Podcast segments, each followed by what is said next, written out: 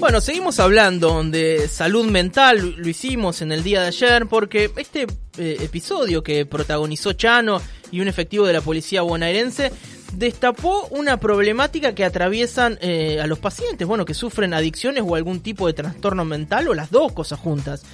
Para que tengan una idea, según el último estudio epidemiológico de salud mental, del total de personas con trastornos mentales en la Argentina, apenas el 11,6% recibió tratamiento en los últimos 12 meses. ¿Sí? Solo el 11,6% de ese total. Es muy poco que es tremendo, sí, es tremendo. La ley de salud mental, que es la 26.657, que fue sancionada en el 2010, incluye a las adicciones como parte integrante de las políticas de salud mental. Bueno, pero sin embargo, eh, nos hemos encontrado con varias posturas sobre la forma de la aplicación en los diferentes hospitales de cada ciudad. Además, hasta hemos escuchado que es, o, o me lo han dicho a mí en privado, no sé, es inviable en los hospitales polivalentes de la provincia, ¿no? Fíjense hasta qué punto. Bueno, para profundizar esto, hablamos con Jorge Moyano, que es jefe de la unidad Hospital de Día del Hospital Pena, que es uno de los sectores que se encarga de la atención de salud mental en Bahía Blanca. Lo escuchamos a Jorge Moyano. Sigue estando pendiente, como te decía, que muchos de los equipos que trabajamos en salud, salud mental, pongamos nuestro esfuerzo de atención y nuestra mirada en aquellas personas que viven en la comunidad sigue habiendo una gran resistencia de los profesionales de la salud y de muchos equipos al interior de los hospitales en poder abordar estas problemáticas y en correrse a ese lugar de esperar al padecimiento en sus últimas consecuencias que va a generar la internación compulsiva o la internación voluntaria en el mejor de los casos. Es decir, que todavía el sistema, a pesar de la sanción de la ley, opone muchas resistencias a salir al encuentro de las personas que tienen estos padecimientos en la sociedad los primeros que tenemos que cambiar somos nosotros. Y a partir de mostrar otro tipo de alternativa de tratamiento, la sociedad también va a ir cambiando respecto de lo que produce o lo que circula en relación al padecimiento mental severo. Eh, hablar de la inaplicabilidad de la ley es absolutamente desacertado porque todos sabemos que ninguna ley que existe o que se precie de correcta y de buena puede ser cumplida en su totalidad. De hecho, la ley funciona precisamente como marco regulatorio porque hay cuestiones que no pueden ser cumplidas in situ o porque sí en la vida social.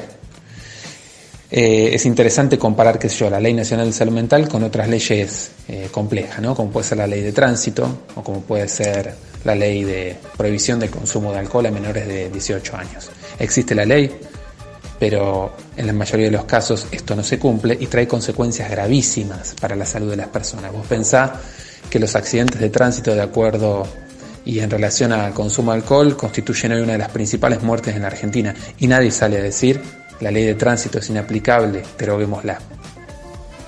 Entonces, al hablar de derogación de una ley, al hablar de planteamiento de que la ley no es lo suficientemente buena, lo que existe muchas veces detrás es un gran interés por parte de los laboratorios y un gran interés por ciertas mentalidades punitivistas y, y restrictoras de derechos en relación a que determinadas personas no pueden compartir el escenario social con aquellas otras personas denominadas sanas o sin problemas mentales. Sí existen dificultades en, en las transformaciones institucionales y de los organismos de atención, existen dificultades para que se desarrollen políticas intersectoriales eh, en las cuales el trabajo, la vivienda, el acceso al mercado laboral, el acceso a determinados derechos que otras personas tienen puedan ser incorporados como dentro de la paleta de derechos de las personas con padecimiento mental severo. En la medida en que eso no suceda y siga apareciendo la salud mental como únicamente tratable con lo farmacológico y en relación a las instituciones de salud, en realidad no se le está haciendo el lugar adecuado a las personas con un padecimiento mental severo. Así que eso está pendiente. Eso no hay ninguna ley que lo vaya a lograr por sí misma. Tiene que haber un cambio estructural y en la sociedad.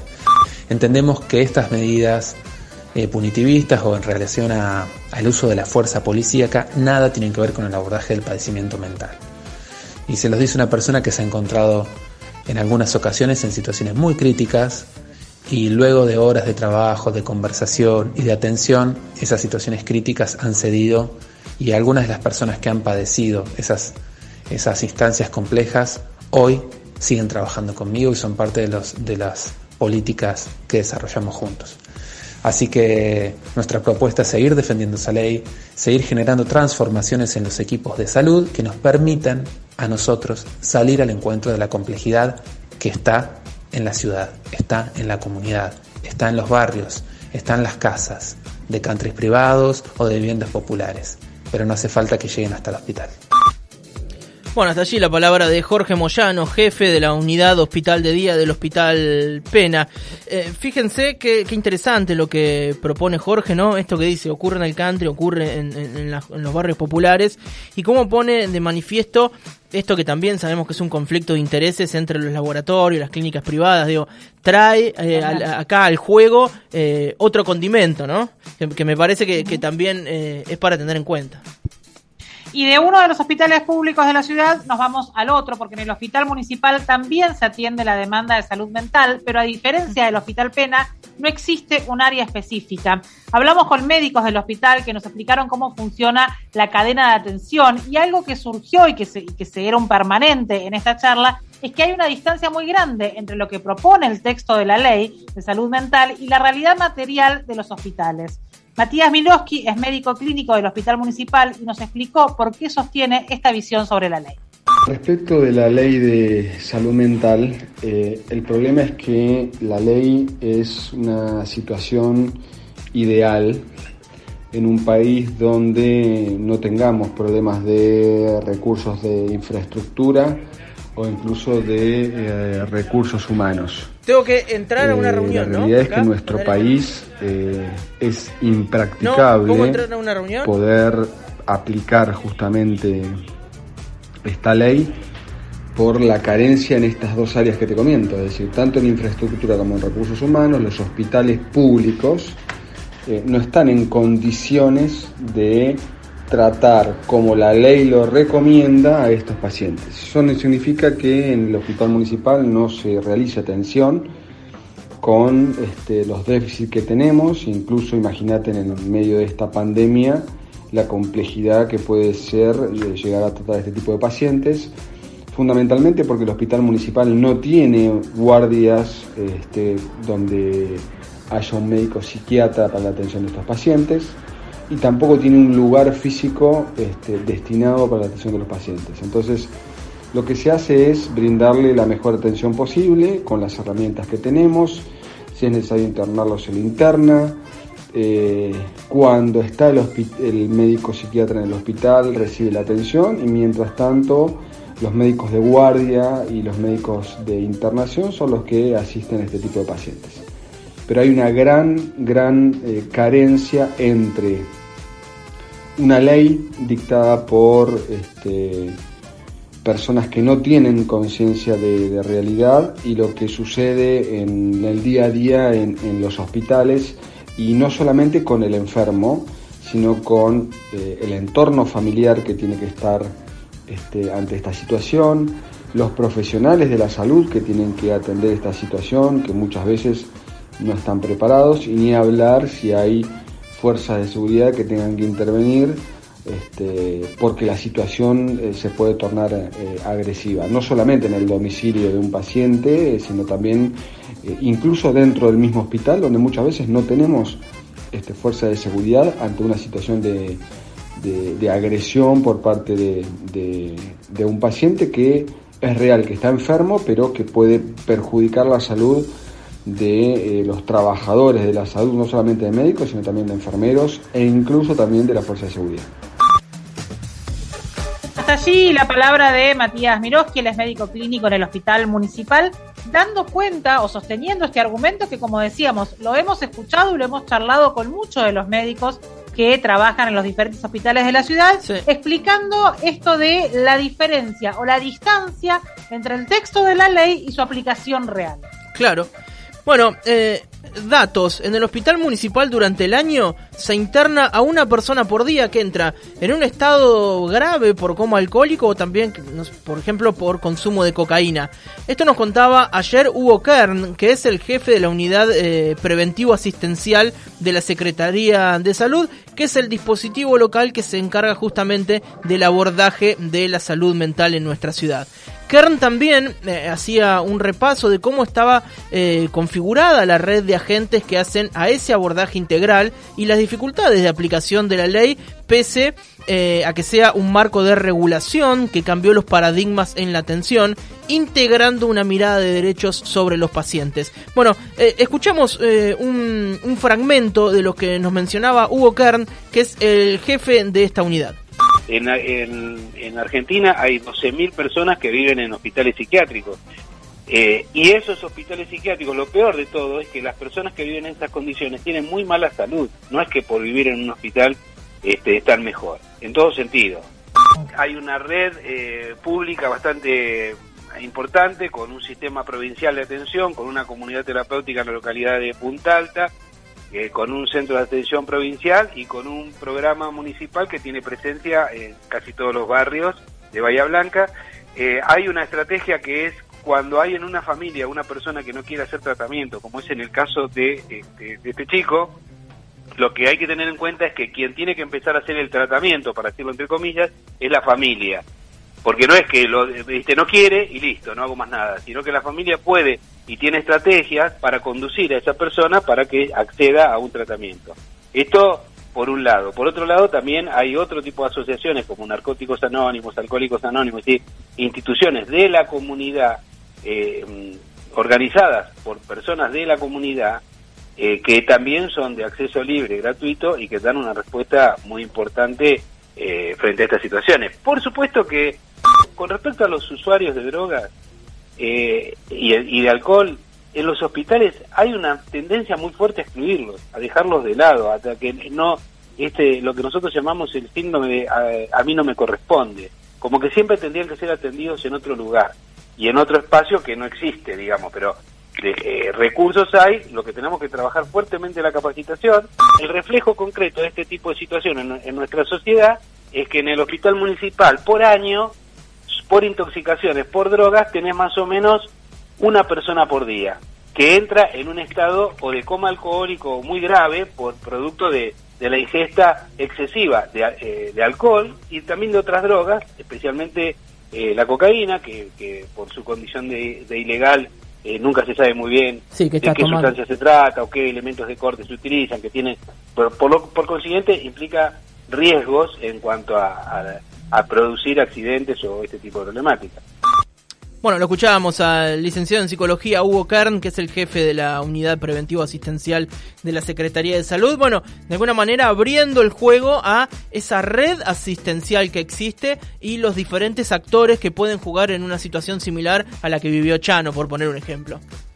Tal cual. Otra de las instituciones públicas que trabajan en la prevención y atención de personas con problemáticas de adicción y salud mental es el CPA, el Centro Provincial de Atención en Salud Mental y Adicciones, que depende de la Dirección Provincial. Alrededor de 60 personas pasan por el CPA local que busca trabajar con tratamientos interdisciplinarios y diversas actividades de contención. Algo importante para entender la atención integral es que los abordajes no se realizan únicamente sobre la problemática de la adicción, sino que se tienen en cuenta un montón de factores problemáticos para la salud mental en la vida de las personas. Sobre esto hablamos con Leonardo Salerno, él es licenciado en psicología y además integra el equipo del CPA.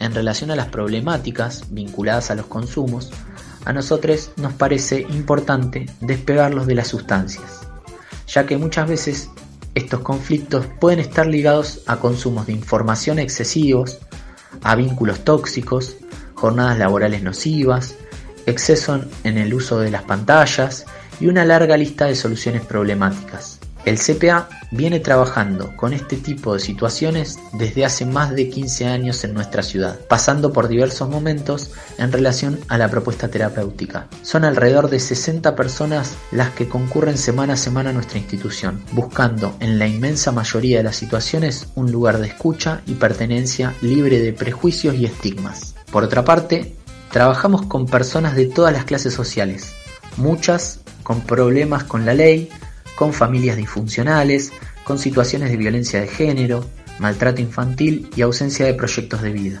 Para ello, planteamos un abordaje integral, interdisciplinario e intersectorial.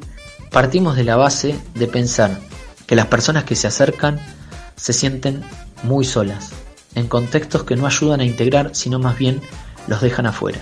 Para ello buscamos escuchar, contener, acompañar, facilitar herramientas que ayuden en este proceso de búsqueda que muchos de ellos están atravesando.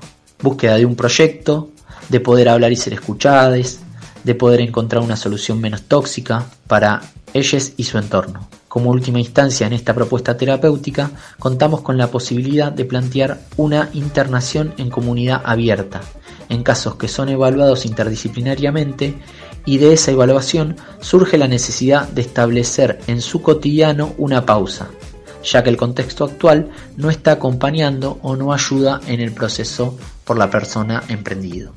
Por otro lado, creo que estamos ante un debate de paradigmas en relación a la salud mental y su tratamiento, que la ley no saldó aún, y que es desde la militancia cotidiana en la construcción de espacios de participación ciudadana que elegimos dar el debate y defender nuestra mirada integral del proceso de salud, enfermedad, cuidados, desde una perspectiva de derechos, ya que creemos que muchas de las situaciones de crisis vinculadas en este caso a los consumos problemáticos que nos toca acompañar no son más que soluciones en por diversas personas con historias de vulneración de derechos y de lo que el Estado debe hacerse cargo, debemos hacernos cargo como parte del Estado, teniendo en cuenta que en muchos casos es el mismo Estado el que los ha descuidado. Hasta allí la palabra de Leandro Salerno, es licenciado en psicología y además integrante del Centro Provincial de Atención en Salud Mental y Adicciones, el CPA. Me parece interesante esto que dice él, de empezar a tener eh, eh, esto, esto que dice como define como proceso de salud. Me parece que es la perspectiva que hace falta para entender que no se trata de un solo factor, que no se trata de una persona eh, delincuente, sino que digo, hay un sujeto de derecho que tiene que ser atendido con esta perspectiva, en un proceso de salud. Me parece súper interesante eso que él decía. 481 1850 es el teléfono del CPA en Bahía Blanca para todos aquellos que necesiten hacer algún tipo de consulta. Muy bien, otra de las cuestiones que nos comentaba Leonardo Salerno eh, sobre justamente sobre la ley de salud mental es que más allá de las complicaciones para la aplicación que veníamos hablando, eh, que bueno, sabemos que justamente vino a cambiar los paradigmas en los modos de atender a los pacientes eh, y, y, tomarlos como sujeto de derecho, ¿no? Y puso en agenda la responsabilidad del Estado en estas problemáticas. Bueno, y nosotros lo veníamos mencionando. ¿Qué pasa eh, donde el Estado no llega? ¿sí? Donde está esa ausencia. Bueno, ahí es donde están las organizaciones sociales que eh, aparecen cubriendo esas, ausencias o haciendo extensiones de los dispositivos públicos que mencionamos hace un ratito nada más. Bueno, una de las organizaciones locales que se dedica a la prevención, también a la asistencia y a la capacitación en problemáticas sociales que están relacionadas a las...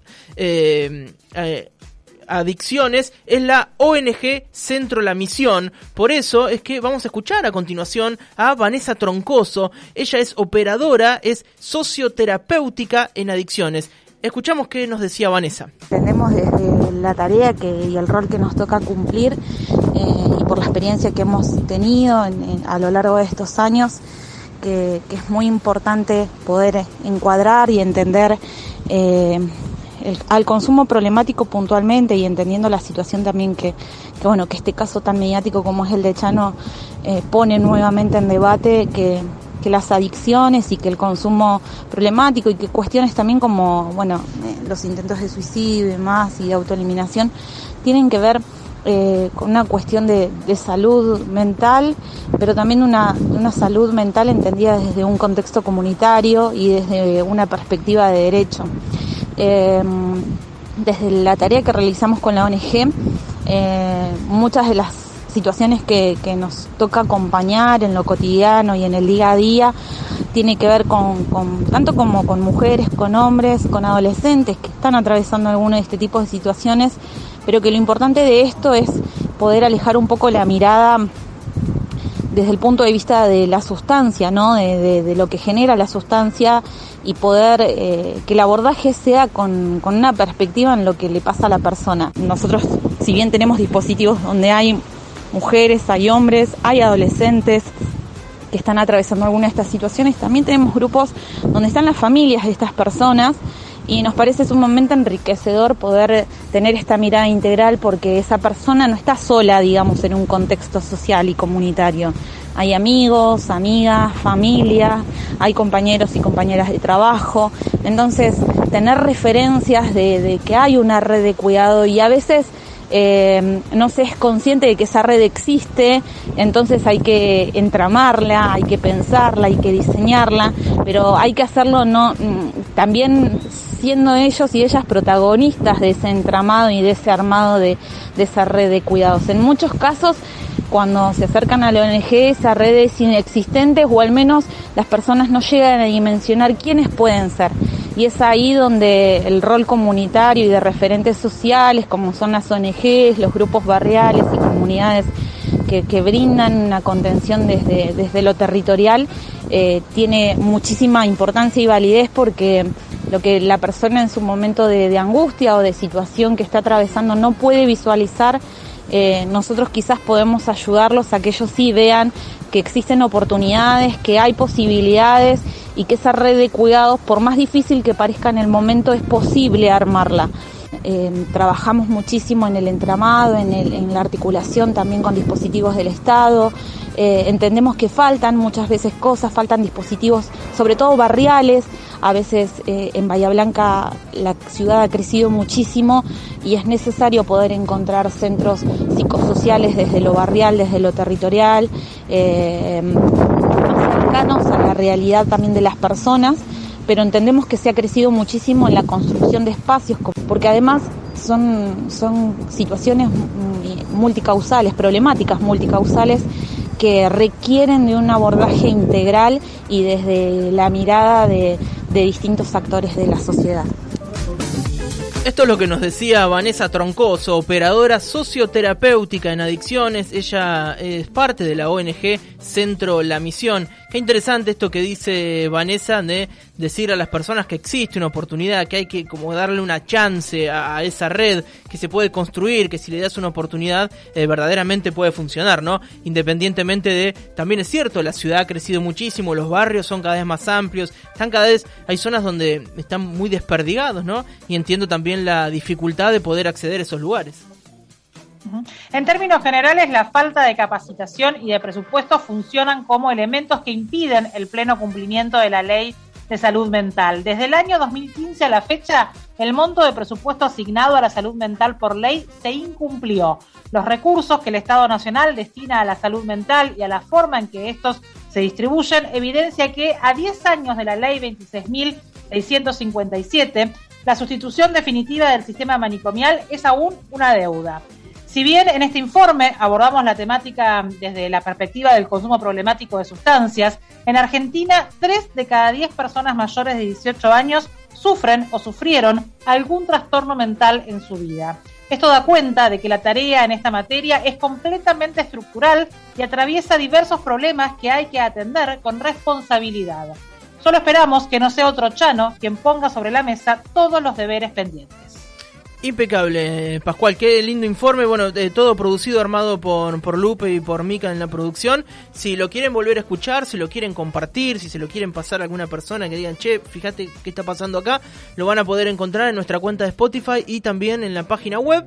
Eh, ya saben cómo se utiliza Spotify, nos buscan como si fuésemos un artista que les gusta. Ahí aparece Radio Urbana y fácilmente lo pueden encontrar. Y si no, en www.urbana939.com Linares, Pascual, hasta las 18 horas, total normalidad. Por Radio Urbana.